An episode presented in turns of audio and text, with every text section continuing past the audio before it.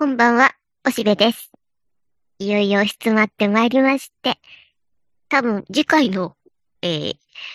とことんすっぴんは来年の話になりますので、今日が年内最後ということになります。えー、いろいろ、あの、お世話になりまして、ありがとうございました。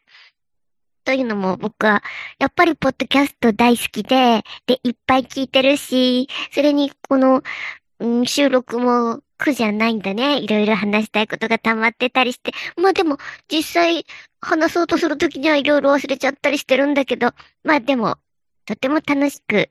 過ごさせていただいております。皆さんもありがとうございました。たくさん配信してらっしゃる方ありがとうございます。いつも聞いてます。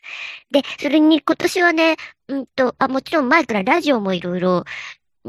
radiko になってくれたこととか、NHK のラジルラジルとか、そういう、え時間を、こう、うん、縛られずに聞くことができるようなシステムになってから大いに楽しんでいるし、それに今年は Audible をね、思い切って、うん、毎月1500円払ってるけども、元取ってると思う。僕ものすごく今年 Audible 聞いた。だからたくさん本買わなくて済んでるっていうかな。あの、聞いて、えー読んだ本がたくさんあるな。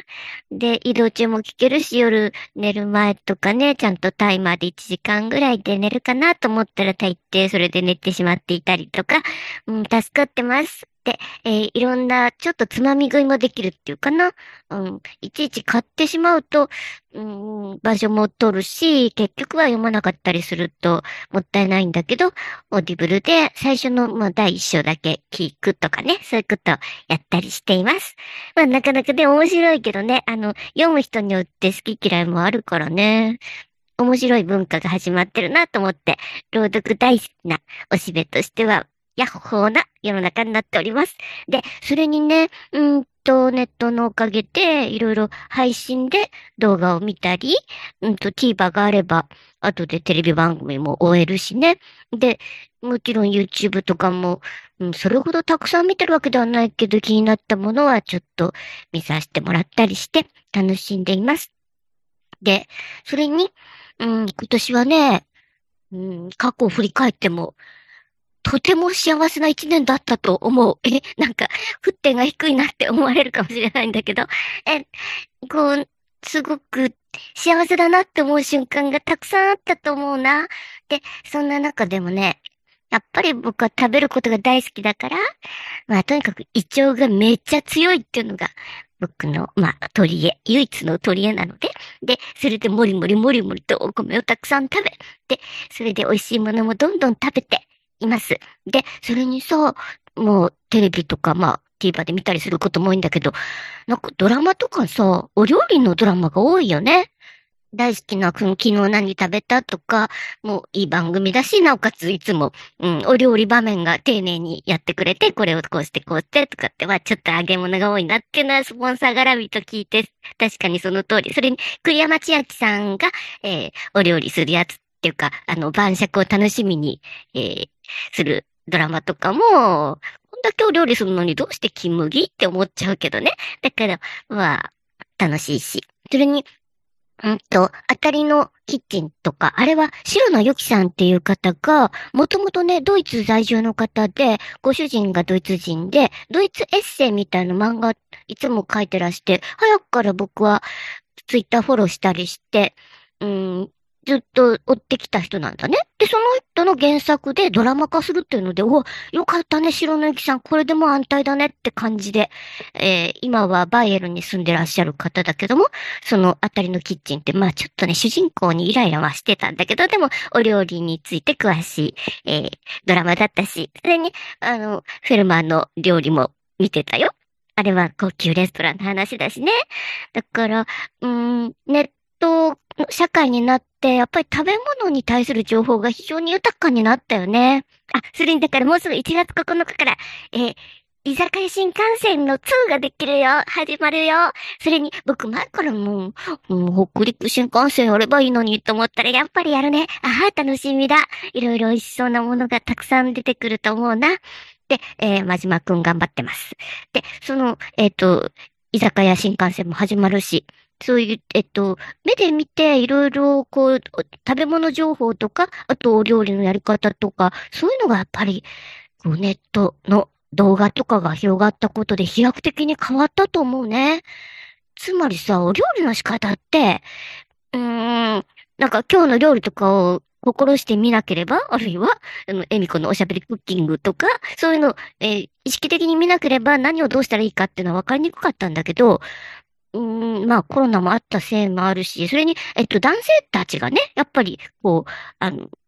アクセスして、これはどうやってやればこういう料理になるのかっていうのを、いちいち人に聞かなくてもネットに聞いてわかるようになったっていうのは、とても大きいね。で、うん、何かいただいたの、これってどういうふうに料理するんだかって思ったら、すぐググればいいんだ。で、そしたら大体のことはわかるし、手順も丁寧にわかるからね。だから本当にこれはね、食文化に大きな影響を与えてると思うな。あの、自分で調べて動画を見れる、見られるっていうのはね。で、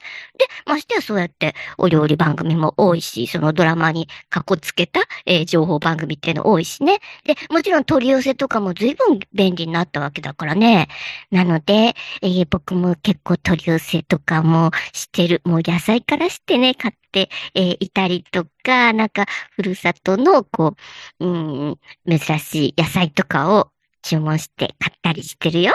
だからそんなのってさ、外で外食すること考えたら結構安いわけだから楽しいね。で、そうなんで、あの、美味しいものいっぱい食べた。それにもちろん、ちゃんとしたレストランとかも楽しいんだよ、今年はね。ただ僕はもう今年あたりからは、ちゃんとお酒を飲むんだったらきちんとそれなりに自分で納得する仕事をやって、あ、疲れたってなってから、豪華レストランに行こうとは思っているんだけどね。そういう風にして、一応こう、えー、頑張るための人参としてぶら下げて、それを楽しみに頑張るっていう、そういう仕組みに、えー、一応限定してるんだけどね。それは、ま、経済的にもあんまりね、大変だから。でも、それでも、そう、だからこそ一層美味しく感じるし、いくつかのお店にそこに行くとすごく楽しみにしてるお店ってのいっぱいあってね。で、今年はそれも楽しめたし。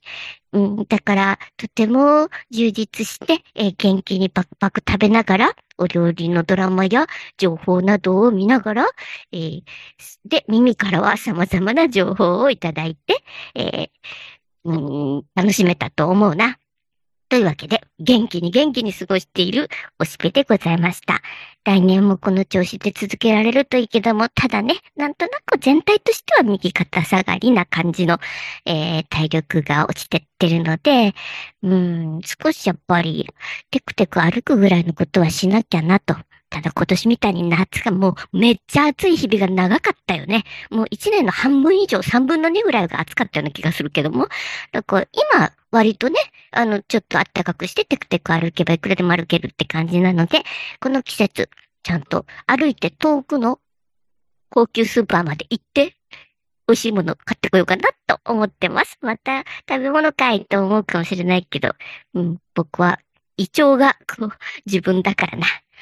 本質はそこにありっていう感じです。というわけで、えー、今年も元気に過ごしたおしべですが、また来年もこの調子でいろいろ気がついたことを話していこうと思っています。またよろしくお願いいたします。では、今年は、えー、これにて終わりますが、皆様ありがとうございました。ではまた。バイバーイ。